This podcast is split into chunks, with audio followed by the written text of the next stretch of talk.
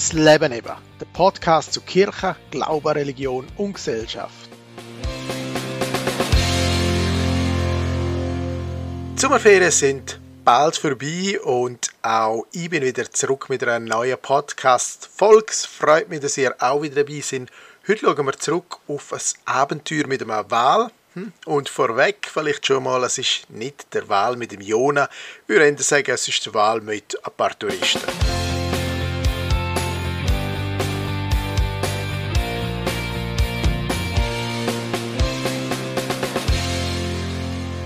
Ja, ich weiß nicht, wie es dir in der letzten Woche ergangen ist. Viele sind in der Ferien von uns, ich auch.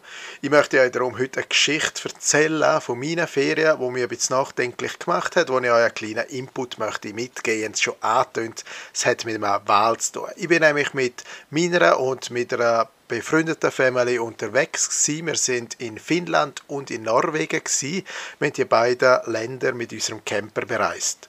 Und selbstverständlich will man dann natürlich auch ein etwas sehen von der Umgebung, von der Landschaft, von den Menschen und von den Tieren. Und unter anderem haben wir gesagt, wenn wir schon in Norwegen sind, dann möchten wir auch ein paar Wale in der Freiheit sehen. Und darum haben wir uns für eine Walsafari angemeldet. Und wenn man sich das so vorstellt, weiß nicht, wie es euch geht, aber ich würde sagen, man geht auf ein Schiff, man fährt so schön aufs Meer, hat wunderschönes Meer vor sich, ähm, kann perfekte Fotos machen von ein paar Walen, die umeinander schwimmen und dann fährt man wieder zurück. Ganz so idyllisch ist es leider nicht gewesen. Das möchte ich euch eben jetzt ein bisschen erzählen. Also schon mal angefangen jetzt da damit, dass wir empfangen worden sind und uns Tabletten gegen Seekrankheiten angeboten worden sind ich hatte das Gefühl, also zuerst war mir ein bisschen mulmig und dann habe ich gefunden, äh, echt, das ist sicher einfach eine Inszenierung und wird uns jetzt pro forma so angeboten. Hm, naja. Nach einer spannenden Einführung, die es hat im Wahlmuseum, wo wir wirklich einiges haben über Wahl erfahren und auch ein bisschen besser verstehen gelernt haben, ist es dann losgegangen. Wir haben einen alten Seekutter bestiegen.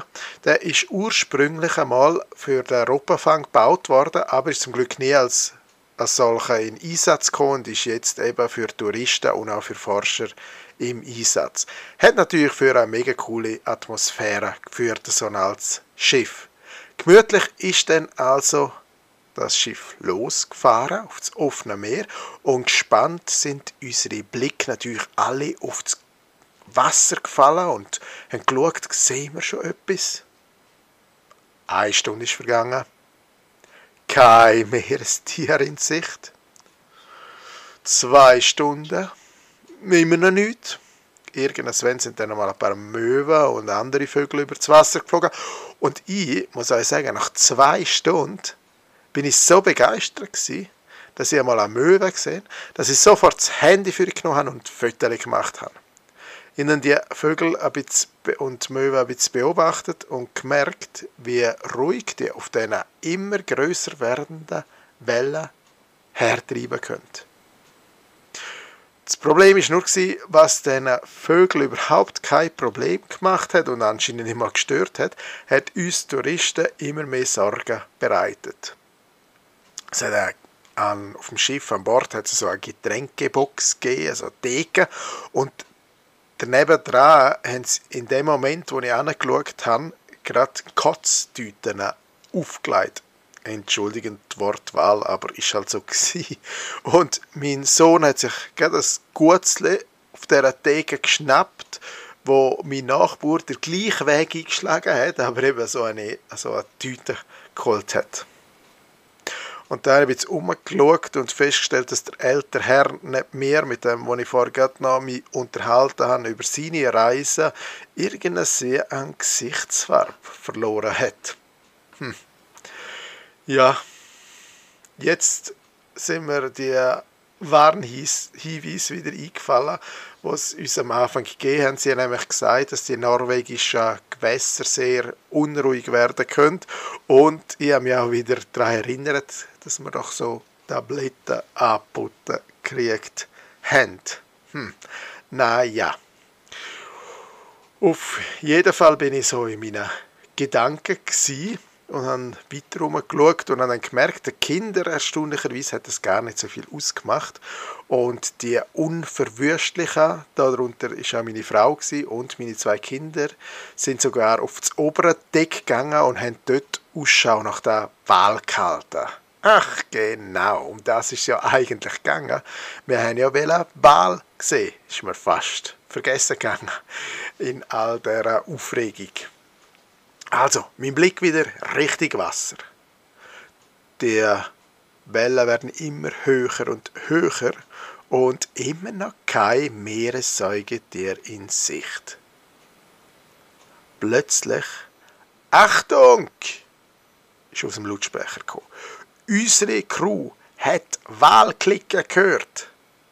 Die Aussage hat mich daran erinnert, dass es ja unten am Schiff Mikrofon hat.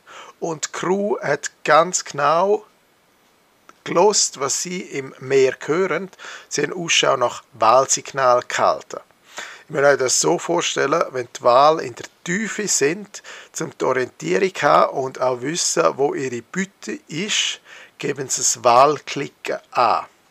Und die Signal, die könnt dann die Forscher hören und man kann dann in die Richtung fahren und wenn man in die Richtung von dem Klicken fährt, dann weiß man, wo der Wal in der Tiefe ist und findet ihn dann hoffentlich. Also, nach dem Signal hat es geheißen, los geht's. Das Schiff hat alles gegeben, hat äh, kehrt umgemacht, ist in die Richtung gefahren und sogar die übergebenden Touristen haben mitgemacht und es hat keine Meuterei gegeben, haben ja alle Hoffnung gehabt. Wieder eine Stunde später, also es ist nochmal länger gegangen und die Wellen sind noch größer und kräftiger geworden und immer noch haben wir nichts gesehen. Ich habe übrigens in der Zwischenzeit eine Strategie gehabt.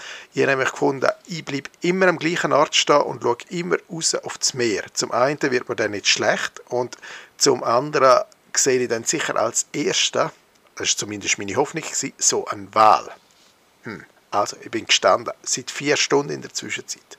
Wohl gemerkt.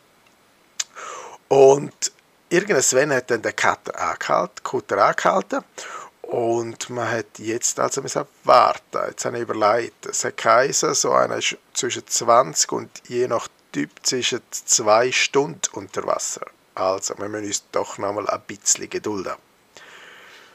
Der Wal ist jetzt zumindest, das wissen wir, in der Tiefe auf der Jagd gewesen. Eine Person hat mich wieder aus den Gedanken geholt, wo sie in dem Moment ihre Tüte geöffnet hat und ah, ich erspare sie ihnen jetzt. Dann auf jeden Fall im gleichen Moment Wal! Ha! Alle rufen und alle springen auf die andere Seite vom Schiff. Denn tatsächlich ein Wal ist gesichtet worden, aber blöderweise nicht dort, wo ich gestanden bin, sondern auf der anderen Seite. Hm. Also jetzt hat es geheißen, entweder meinen über vier Stunden verteidigten Platz aufgeben oder auch auf die andere Seite gehen. Ich habe äh, mich entschieden zum bleiben. Mir ist nämlich aufgefallen, dass dank diesen Wellen sich das Schiff langsam dreht.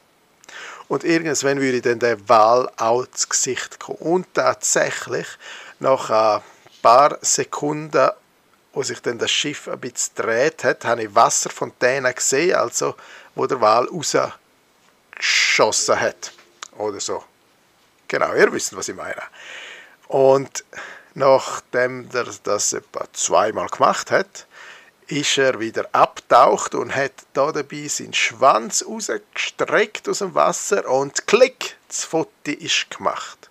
Also, vier Stunden.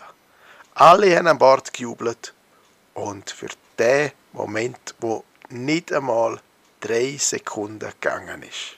Aber trotzdem, alle sind happy gewesen. Jetzt, warum erzähle ich euch das? Eigentlich haben wir Ihnen ja das gesagt, wie einfach ich mir das vorgestellt habe. Wir haben eigentlich ohne grossen Aufwand die Wahl in ihrer natürlichen Umgebung erleben. Aber während der stürmischen Fahrt ist mir eins bewusst worden. Wenn wir die Natur so akzeptieren und erleben wollen, wie sie ist, dann bedeutet das auch, sich ganz bewusst darauf einzulassen und sich ganz bewusst Zeit für die Natur zu nehmen. Und gleichzeitig kann es eben auch unbequem werden. Wir meinen immer wieder zu wissen, was für den Planet richtig und gut ist. Aber wir vergessen dabei auch, dass der Mensch selber ein Teil von der Schöpfung ist und somit auch abhängig ist von ihr. An Bord hat uns das Meer und nicht mehr Touristen der Tag gegeben. Und der Captain hat beobachtet und entsprechend sein Steuer gesetzt. Und die Forscher haben gelesen, ob sie Signal hören von der Wahl. Nur im Einklang mit der Natur haben wir die drei Sekunden erleben dürfen. Dazu fällt mir der Psalm 104 ein, und zwar Vers 24, 25 und 30. Er erinnert uns daran, dass wir Menschen in der direkten Verbindung mit der Schöpfung stehen und auch für den Erhalt von der Schöpfung verantwortlich sind. Das heißt dort, wir, wie zahlreich sind deine Werke, Herr. Sie alle hast du mit Weisheit gemacht. Die Erde ist voll von deinen Geschöpfen. Da ist das Meer, so groß und weit, darin ein Gewimmel nicht zu zählen, kleine und große Tiere. Du sendest deinen Geist aus. Sie werden erschaffen und du erneuerst das Angesicht der Erde. Die Bibel betont natürlich auch an anderen Stellen immer wieder von der Bedeutung, von der Sorge für unsere Schöpfung. Wir als Menschen sind von Gott berufen, Verantwortung zu übernehmen und zu unserer Umwelt auch Sorge zu tragen. Vielleicht nehmen Sie die Gedanken bei Ihrem nächsten Spaziergang, bei Ihrer nächsten Wanderung mit auf den Weg. Ich hoffe, dass die Wanderung dann nicht ganz so stürmisch ausfällt und wünsche euch allen ganz viele Naturhighlights. Und übrigens, vielleicht fragen ihr euch noch, so zum Schluss, wie es mir ergangen ist. Also ich kann nur sagen, meine Strategie ist aufgegangen. Teilweise ist mir zwar ein bisschen schlecht geworden, aber ich habe mich nicht müssen übergeben. Also, ich wünsche euch eine ganz schöne Woche und wir hören uns wieder, wenn es heisst, das Leben eben, der Podcast mit dem Lars Gschwend. Tschüss zusammen. Das Leben eben, der Podcast zu Kirche, Glaube, Religion und Gesellschaft.